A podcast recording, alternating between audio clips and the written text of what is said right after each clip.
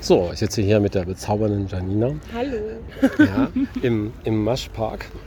Ja, und ähm, die hat wunderschöne blaue Augen und einen bezauberhaften Mund. Und das sieht natürlich bei diesem tollen Sonnenlicht ja noch viel besser aus. Und wir interviewen sie jetzt, was sie so total gerne mag, was sie, was sie liebt im Leben und was sie sich noch wünscht.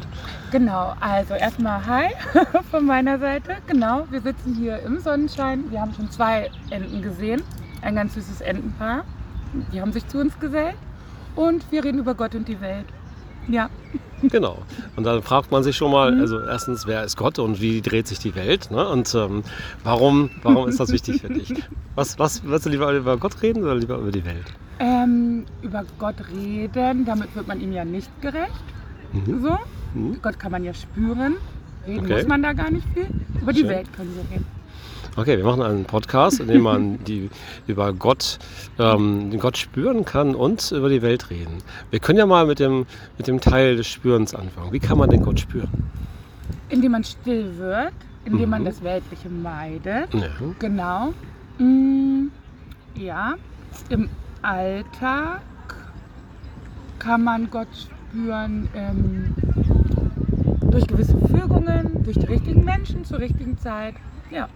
Ja, Mhm. ja, cool. Ja, ich hatte neulich so ein, so ein Summit gehört und da hat eine gesagt, sie glaubt, es gibt sowas wie Engel, die quasi immer da sind und ähm, dann, ähm, dann immer auf dich aufpassen. Oder es gibt Menschen, die sagen, das sind keine Engel, das sind irgendwie, das ist Gott selber oder es ist einfach Zufall, der dich beschützt oder so. Aber viele glauben, dass es eben gar keinen Zufall gibt, sondern dass es irgendwas gibt, was ähm, da ist und dich beschützt in deinem Leben. Und wenn du bereit bist, ins Vertrauen, auch dafür sorgt, dass du ein tolles Leben hast. Genau, und ähm, wenn du nicht bereit bist, ähm, auf das zu vertrauen, wirst du immer wieder in Situationen kommen, ähm, wo du irgendwann vertrauen musst, wo dein Vertrauen geprüft wird und du dein Vertrauen beweisen kannst. Mhm. Ja, Also so, so Lernschritte. Ne? Und wenn du bereit bist, äh, dich zu entwickeln, dann wird dir geholfen. Und wenn nicht, dann darfst du es nochmal versuchen, bis es dann genau, dann kommt der ganze Kleiderradatsch nochmal von so vorne. lange bis Und das es nennt sich Karma. Das nennt sich Karma. Sehr. Richtig. Hm? Genau.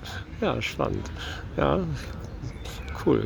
Und ähm, die andere Sache ist äh, die Welt. Die Welt kann man auch spüren oder kann man die verstehen?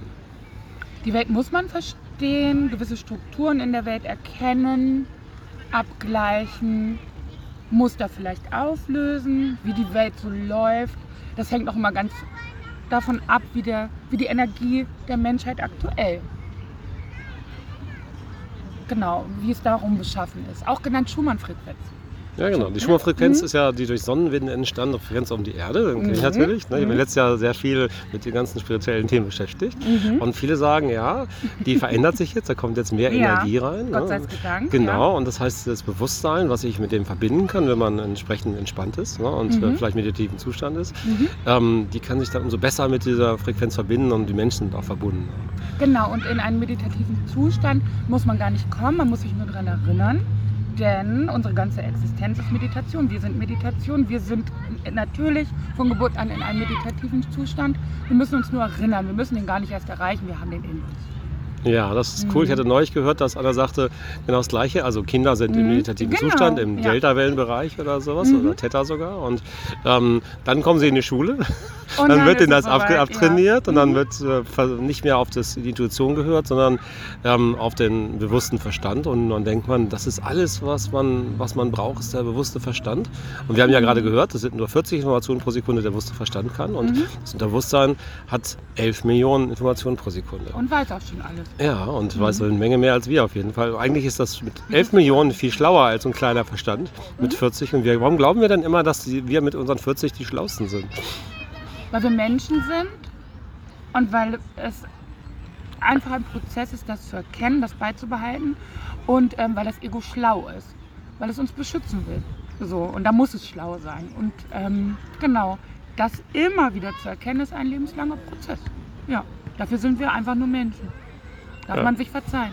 Das ist cool. Mhm. Klingt so ein bisschen Eckhart Tolle, der sagt, okay, ja, es gibt die Vergangenheit gar nicht, es gibt auch nicht die Zukunft, es gibt nur das, das Jetzt. Mhm. Die Vergangenheit ist nur eine Erinnerung an das, was vielleicht gar nicht da war, so wie es jetzt in Erinnerung war. Und die Zukunft ist nur ein Szenario, ist nur eine Vision dessen, was sein könnte. Und eigentlich wirklich ändern kann man Dinge nur hier und jetzt. Also sei eben hier und jetzt. Ne? Und dann, ja, dann bist du auch äh, mit allen Sinnen dabei und dann kannst du das Leben genießen und dann brauchst auch nicht drüber nachzudenken, was sein könnte, weil das kommt eh anders, als du Genau, denkst. genau. In diesem Sinne, Namaste. Namaste.